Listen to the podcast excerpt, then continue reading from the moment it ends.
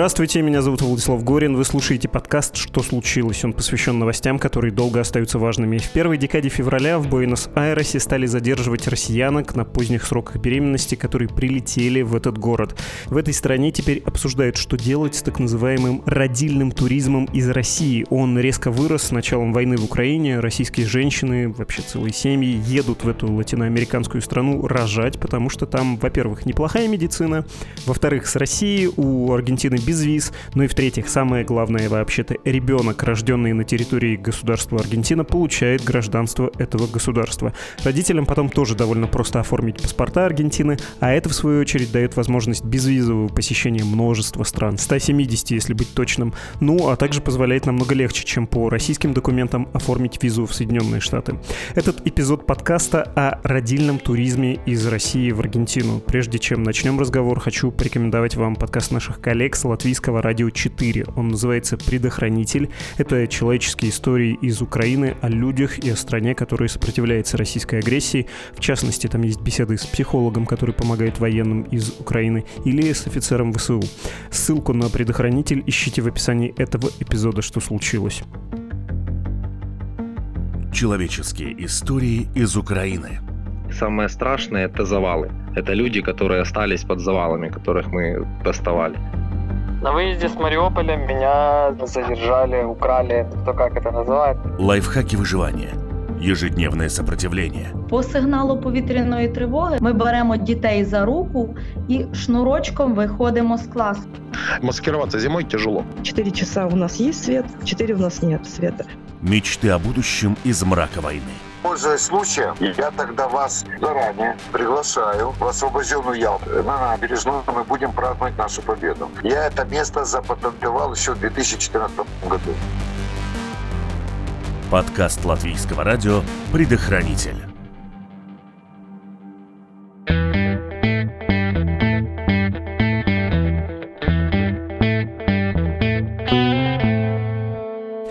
Нами сегодня из теплой Аргентины Василий Егоров, автор одного из самых крупных телеграм-каналов. Он называется «Аргентина на русском языке». Привет. Привет, да. Ну, один из авторов. Сегодня у нас не так уж тепло, у нас сегодня 10 градусов, прекрасная такая осенняя погода, прям-таки 1 сентября, захотелось надеть кожаную курточку, пойти куда-нибудь там в школу, не знаю, вспомнить, как это достать тетрадки, а потом их резко убрать, потому что контрольная. С какого года ты живешь в Аргентине? Есть ли у тебя паспорт и твой ребенок, младший ребенок, он просто самая любимая симпатяга или самая любимая симпатяга с аргентинским паспортом уже? У меня ребенок, Ихо, это сын.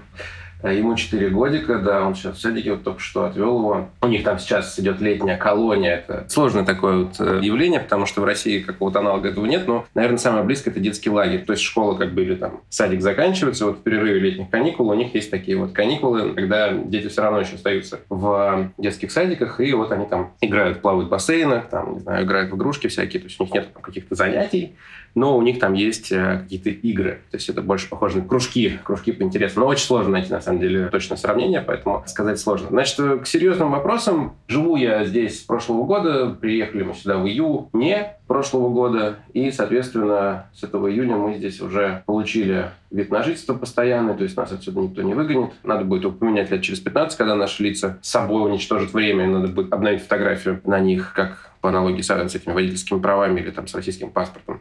Надеюсь, что в скором времени получится получить и наши собственные паспорта. Пока что у нас в семье есть один паспорт. Это паспорт нашего младшего ребенка, который получил его по рождению здесь. Ну и в целом, да, мы бы тоже очень хотели стать не только резидентами, но и гражданами, конечно. Приехав прошлым летом, я полагаю, ты просто наблюдал, как растет количество россиян, которые в страну прибывают. Насколько это заметно, как это ощущается, и можно ли сказать, что вообще родильный туризм начался не в прошлом году, не с войной, он же еще с 18-19 года, да, кажется, стартовал так, что вот россиянки, целые семьи приезжали, чтобы родить ребенка и обзавестись гражданством? Ну, смотри, я бы все-таки поправил, потому что, во-первых, это не совсем туризм, а уже иммиграция. И иммиграция довольно серьезная, потому что где-то полмиллиона человек выехало из России, или сколько, или миллиона, а еще столько людей выехало из сопредельных государств, потому что все экономические последствия, которые вызвала война в Европе, побудили огромное количество людей уйти из тех мест, где они привыкли жить, и рассматривать для себя новые страны для жизни. У нас так получилось, что я просто исторически занимался Латинской Америкой, и, конечно, в первую очередь я начал смотреть сюда.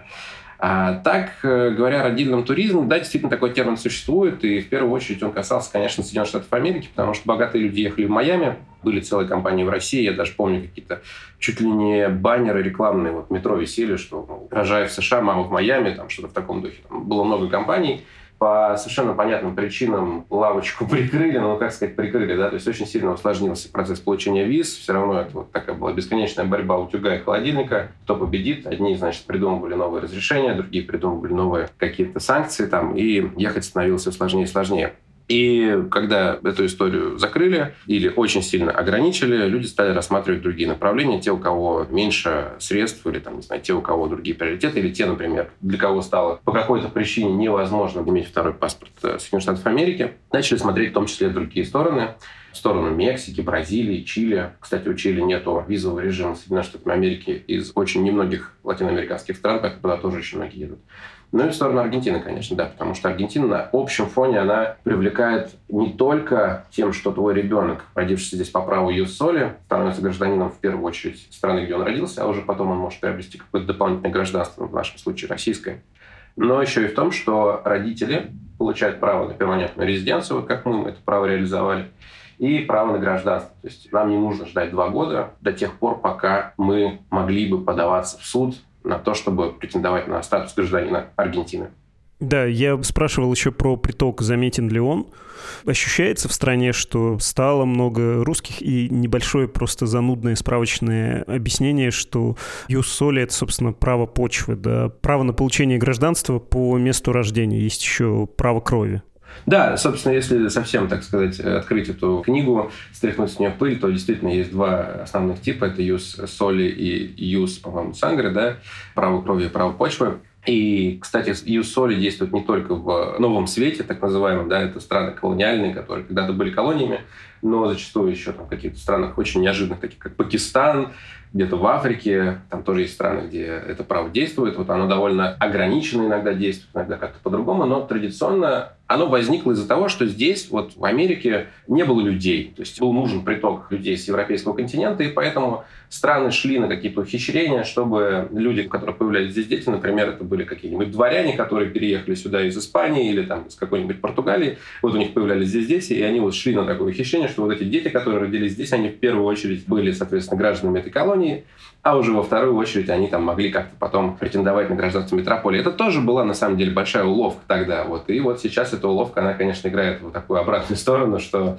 как это помните, кстати, было с Трампом, когда он тоже все хотел отменить это право. Там был тоже свой скандал, когда очень много людей из Мексики, по-моему, пытались перебегать границу беременными и рожать детей, чтобы они получали гражданство Соединенных Штатов Америки. Помню, что он тоже как-то намеревался, у него были какие-то намерения на то, чтобы это все дело отменить. Касаемо русскоязычных э, в Аргентине, то они, как правило, сейчас заметны в отдельных районах города Буэнос-Айрес, столицы. Это довольно очевидно, потому что очень мало было информации про эту страну, очень мало вообще каких-то сведений на русском языке было, поэтому люди, когда они куда-то едут, они пытаются находить какую-то информацию, и то, что они видят, это, как правило, отзывы о там двух-трех районах, в которых кто-то до них жил. Районов здесь очень много, и, кстати, это очень хороший, интересный район, отдельный район, там, Вижи Диота, который находится на окраине. Звучит немножко страшно, что вот на окраине Буэнос-Айреса есть какой-то район, и там вот как-то страшно жить. И, ну, очевидно, что люди, переезжая семьей, не будут выбирать этот район в качестве одного из своих приоритетов. Поэтому они предпочитают те районы, про которые они что-то знают, такие как Палермо, Бельграна, Риколета, реже какие-нибудь более туристические места в духе Сан-Тельмо, где совсем уже такие вот открыточные виды и не знаю, не могу назвать этот тренд, на самом деле, благополучным. Поэтому если сейчас вот пройтись за кофе, как это я сделал не так давно, действительно ты встретишь русскоязычного человека, который там будет идти куда-то говорить по телефону. Но, опять же, это еще связано с особенностями городской застройки, потому что здесь, как в Барселоне, примерно 5 этажей, ну, 5-7, может быть, 8, да, и город очень большой, он очень растянут, и у местных жителей нету такой вот центроориентированности, как, э, не знаю, у некоторых москвичей или там жителей города Санкт-Петербург, которые всегда стремятся жить в центре, потому что исторический центр, это, собственно, район Сан-Тельмо, это вот эти вот припортовые территории, и там, конечно, ну, жить совсем-совсем-совсем грустно. Потому что там очень много маргинальных элементов, очень много каких какой-то преступности, и в целом он такой немножко потасканный. Как э, изменил приток россиян Я понимаю, что Аргентина большая страна, Буэнос-Айрес большой город, но тем не менее заметно ли, что как-то изменил вот этот приток местную жизнь? Ну, это, конечно, вопрос про тот самый пресловутый тыквенный латте или латте, который в Израиле сначала всех злил, потом веселил, а сейчас все привыкли. Мне кажется, кстати, нет, такого здесь нету. Но я не был в Израиле, не знаю, что это за тыквенные латы, что это за история. Но в целом я предполагаю, что приток русскоязычных граждан, он как-то мог изменить экономический ландшафт. Нет, нет, такого здесь совершенно нету. Люди как размеренно жили, так и живут. Э, вот как у них там были на завтрак э, два медиалуна и одно кафе конлечи, так у них оно и остается. Бабушки сидят в кафешках по утрам, пьют, э, соответственно, свой кафе конлечи, обсуждают последние там сплетни какой там Хорхе лучше какого Гильермо и так далее. Вот это все там по 87 лет, и они все продолжают это делать, как в старых добрых аргентинских сериалах с Натальей Арейро. Единственное, что вот было чуть-чуть заметно, чуть-чуть, прям самую малость, это то, что в китайском квартале, где очень большое количество барахла, традиционно там просто невероятное количество товаров народного потребления, вот если, не знаю, представь себе рынок какой-нибудь черкизовский в Москве, вы поймете, о чем я, то это вот у нас называется китайским кварталом. Он чуть-чуть поменьше, конечно, чем черкизовский рынок, но там вот какой-то момент начали появляться в рамках статистических погрешностей какие-то товары с надписью на кириллице. И еще в одном из магазинов детских, ну это на самом деле тоже такая история, может быть их просто завезли какие-то дешевые игрушки, тоже с кириллическими надписями, то есть с надписями на русском языке.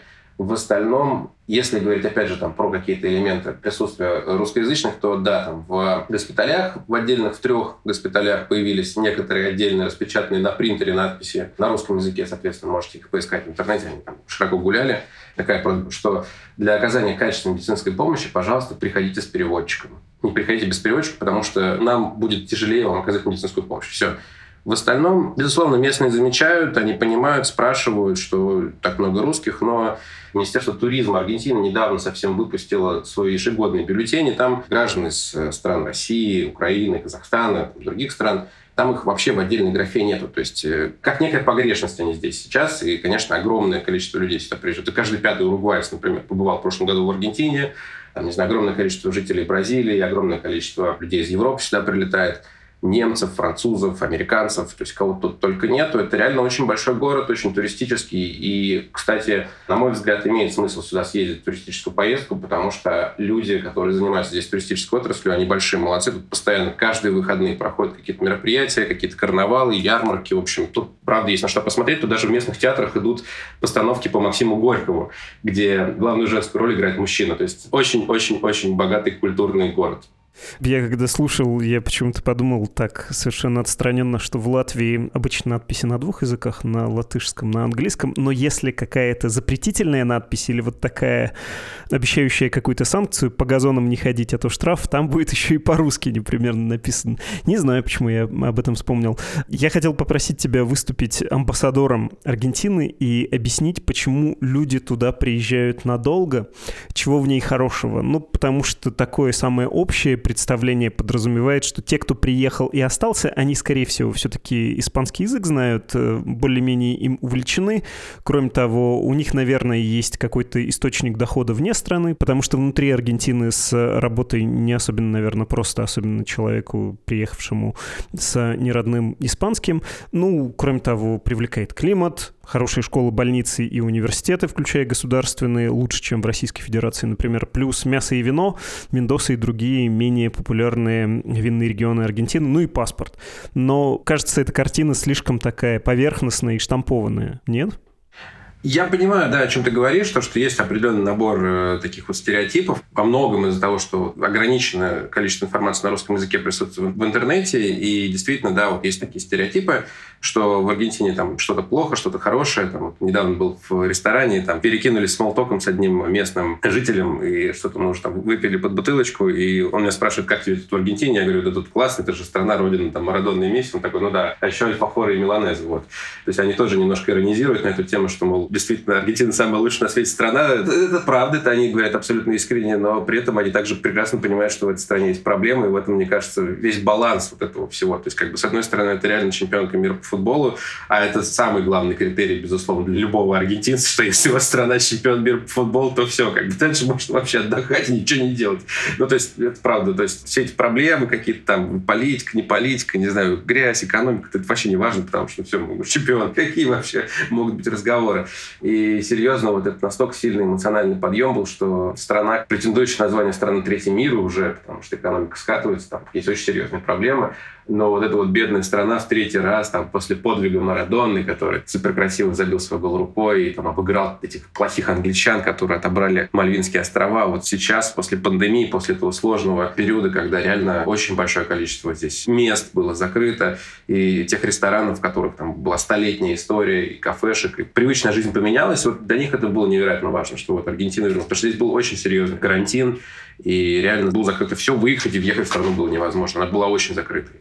Вот. И говоря про причины, безусловно, причины у каждого свои. Мне кажется, я, я вот поделил для себя два типа людей. Одни это те, кто от чего-то уезжал, это такие люди, которые подумали, что вот надо добежать до какой-то ленточки, и все проблемы, которые были до этой ленточки, они исчезнут. То есть вот у человека был какой-то набор комплексов, набор каких-то там установок, э, и он от них уходил. Да? То есть кого-то там, может быть, были проблемы с его, там, не знаю, ориентацией в стране, в России там, ну, объективно была травля, там, буллинг и так далее, и он просто понимал, что вот ему нужно как-то скопировать.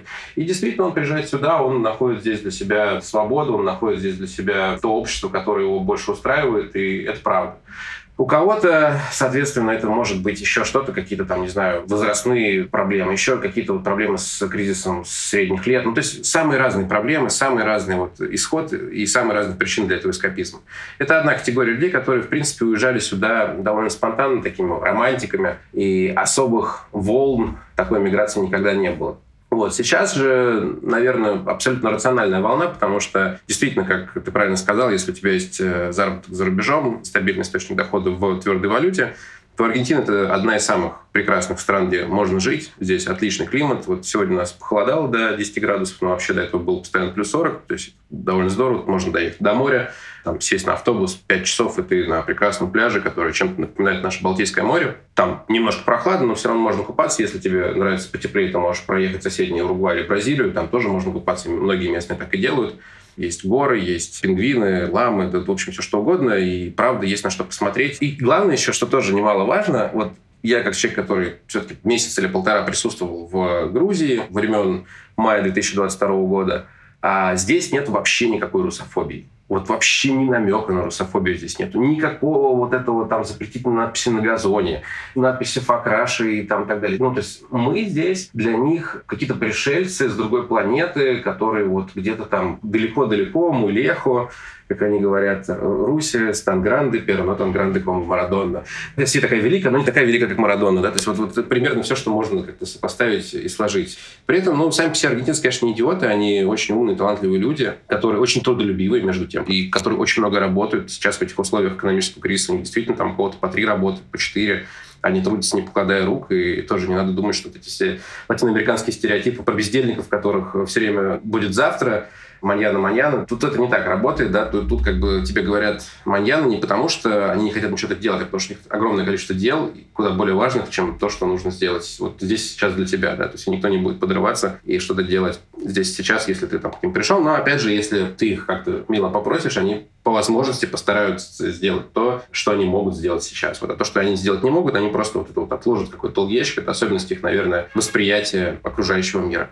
Вот ты тоже еще сказал такую фразу про образование, что здесь, значит, образование лучше, чем в России. Здесь очень сильное образование, это правда. Я бы не стал как-то вешать тоже ярлык, что оно гораздо лучше, чем в России, потому что ну, надо понимать, какая система отсчета. Там очень много этих рейтингов, и эти рейтинги считаются по-разному. У кого-то цитируемость ученых, у кого-то это наличие каких-то дисциплин, просто какая-то система оценки по международным там, отзывам. Да что угодно, да. Факт в том, что здесь действительно очень крутые вузы. Это правда. Потому что, там, не знаю, рядом с Буэнос-Айресом есть город Ла-Плата, который во многом был построен как университетский городок, и там самый сильный вуз страны на текущий момент по рейтингу испанской там, федерации вузов. Буэнос-Айрес, сюда приезжают в университет Буэнос-Айрес. Очень многие студенты из Бразилии, потому что есть бесплатное образование, и они могут получить диплом врача, очень престижной профессии, которую потом ты можешь реализовать себя на родине. Но тоже, да, нюанс, что учиться здесь очень сложно.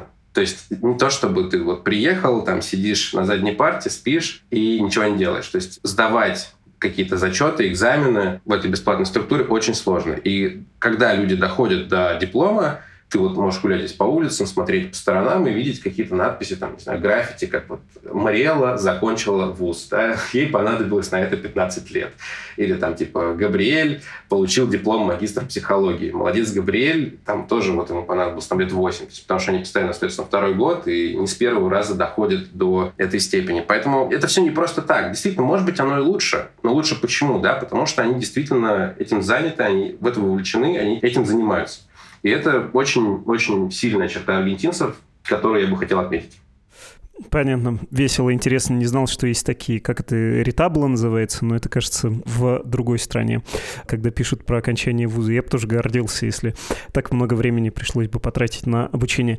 А если говорить про россиян, про русских, которые приехали в Аргентину, дорогая жизнь? Вот если сравнивать с условным средним уровнем человека из большого российского города, жилье, еда, культура, развлечения, путешествия, дешевле или дороже в Аргентине? Вот после почти года проживания здесь у меня сложился такой небольшой комплекс того, что я боюсь отсюда уезжать. Потому что мне кажется, что если я пересеку границу, то будет очень дорого. Очень дорого. Я очень мечтал вообще поехать в Уругвай, который здесь буквально в часе езды. Там нужно сесть на паром, и там 50 минут ты уже в Уругвае, там уже есть все необходимые блага западной цивилизации, такие как H&M, там, Икея и прочее. Но я очень боюсь, что поездка в Уругвай будет для меня какой-то вот просто по местным меркам космически дорогой. Потому что здесь я привык к очень дешевым ценам, да, к очень дешевому и к очень комфортному уровню жизни. То есть уровень жизни очень высокий, а уровень цен очень низкий. То есть мы, в принципе, наверное, уже даже забыли, как это готовить дома, и делаем это скорее для того, чтобы, там, не знаю, приготовить какое-то национальное блюдо. Борщ, там, хинкал, еще что-то. То есть вот какие-то такие штуки, которых ты просто не купишь. Но если тебе нужно как-то поесть, то ты, скорее всего, сходишь куда-нибудь, там, не знаю, в ресторан, да, там какой-нибудь Париж, еще куда-то, потому что там, это, это абсолютно естественно и нормально, когда там, не знаю, пожилые женщины и мужчины там уже очень-очень-очень-очень больших годах сидят каждый день, абсолютно каждый день в кафе. И они могут себе это позволить. Это невероятно круто. В этом смысле здесь очень крутой баланс – баланс жизни, экономики и так далее. Да, они говорят про ужасную 94,5% инфляции в прошлом году. Это уж как все за голову берутся, как же так? Курс песо там летит в труху. В начале года он, мы приезжали, был 220 песо за доллар. Сейчас он там уже 370 песо за доллар. Ну, то есть какие-то космические параметры. Но, с другой стороны, у них зарплаты выросли на 92%. И то, что они там 2% не догнали, это просто во-первых, это еще может быть не посчитанные все бонусы, которые им там 13 зарплаты дали. Это может быть там не посчитанные какие-то налоговые вычеты и всяческая такая, знаете, читинг с бухгалтерией тоже, который есть. То есть на самом деле у них вполне себе нормальный уровень жизни.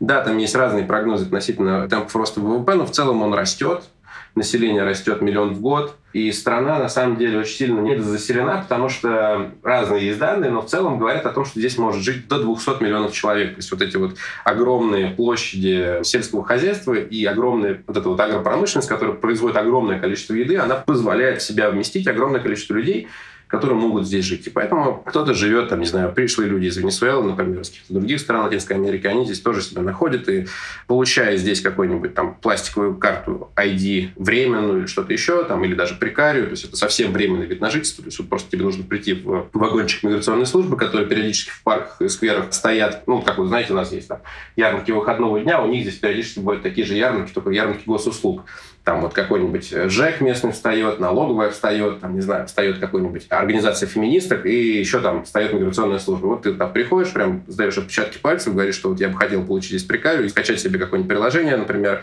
там Uber, Cabify, Didi, ну что-нибудь в таком духе. Он сел за баранку такси и поехал, вот тебе, пожалуйста, первая работа для иммигранта. Работа сложная, работа, требующая большого времени, труда, но работа, которая, в принципе, отбивает какую-то жизнь. И вот когда там один из маркеров общения и состояния общества, общение с таксистами, да, то есть когда я общаюсь там с таксистами, я спрашиваю, сколько ты там получаешь? Он говорит, ну, в целом я за месяц 1120 делаю.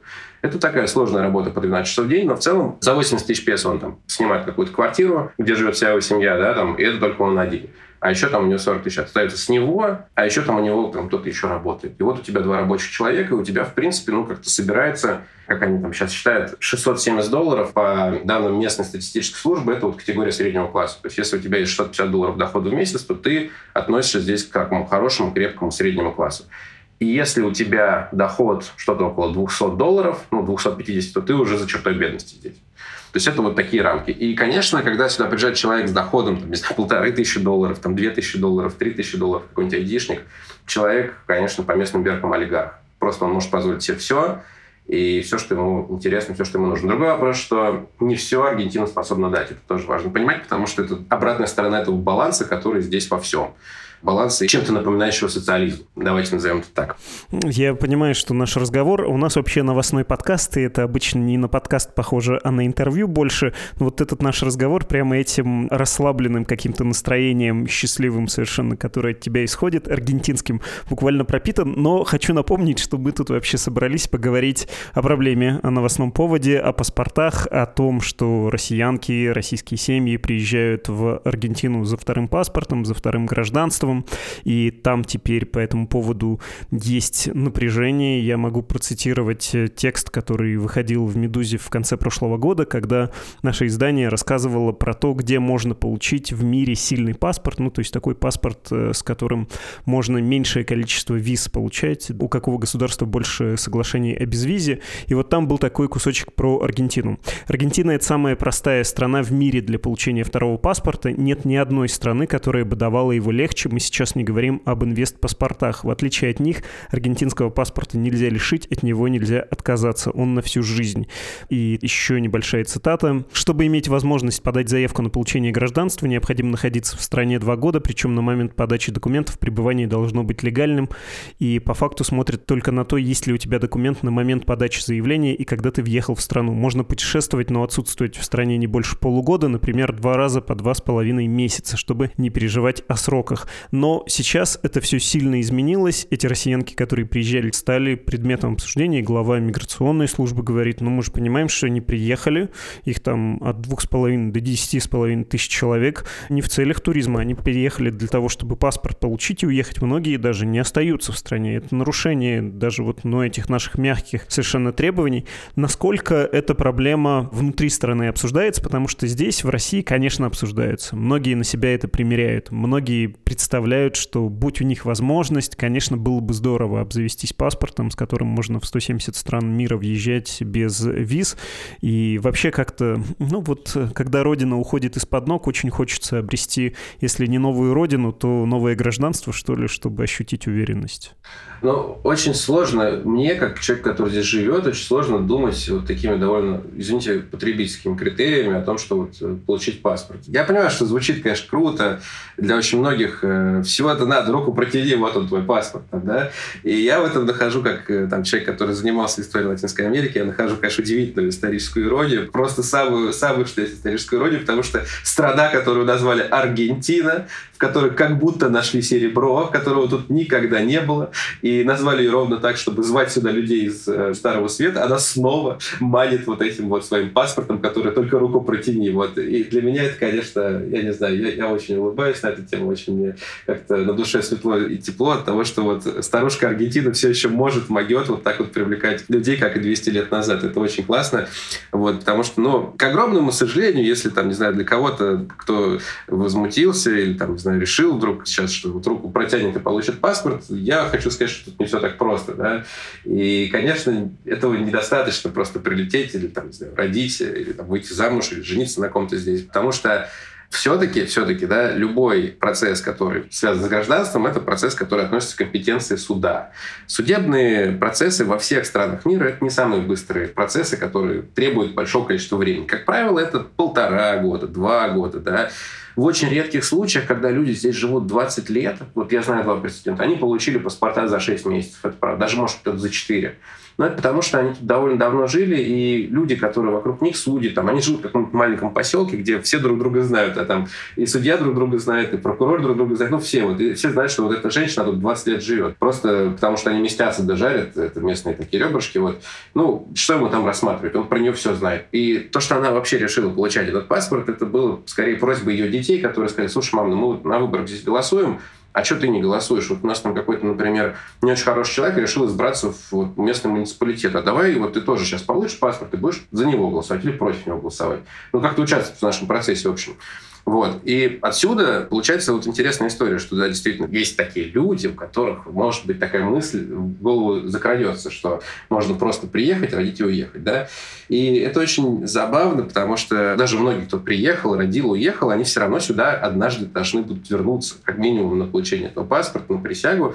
Вот. А как максимум, удивительным образом, с ними останется огромный кусок этой самой аргентинской культуры, которую они дальше будут по всему миру растаскивать, разводить и прочего. Там, один из примеров — это Аня Тейлор-Джой, такая вот актриса, которая сыграла главную роль э, «Ход королевы», которая нет, ну, у нее, по-моему, нет аргентинского паспорта, но в целом она постоянно себя бьет в грудь и говорит, что она аргентинка, потому что у нее папа или мама там аргентинцы, там тоже какое-то английское происхождение, американское происхождение, но, в общем, это не важно. И этот человек делает очень много всего для аргентинской культуры. То есть это, по сути, амбассадор аргентинской культуры. Она говорит на риоплатенском диалекте испанского языка, это характерно для Аргентины. Таким же амбассадором можно назвать там, Мэтта Деймона, у которого жена здесь тоже. Да? Она аргентинка, и он там периодически приезжает сюда, в Буэнос-Айрес, ходит со своим тестем на стадион Бок Хунерс Бомбанера. Вот, они там вместе болеют. Он говорит, что это очень страшно, и вообще он очень боится этих безумных футбольных фанатов.